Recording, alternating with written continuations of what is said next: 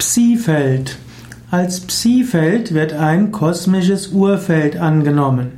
Psi-Feld ist wie eine Art Gesamtstrahlungsfeld und in diesem Psi-Feld ist alles eingebunden.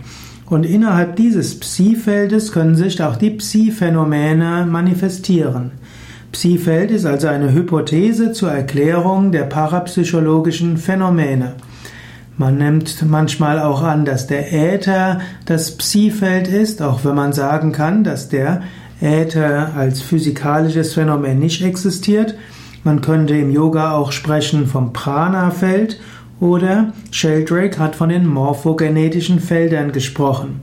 Psi-Feld, also ein Phänomen von feinstofflichen Kräften, und durch Beeinflussung des Psi-Feldes kann man auch die physische Welt beeinflussen.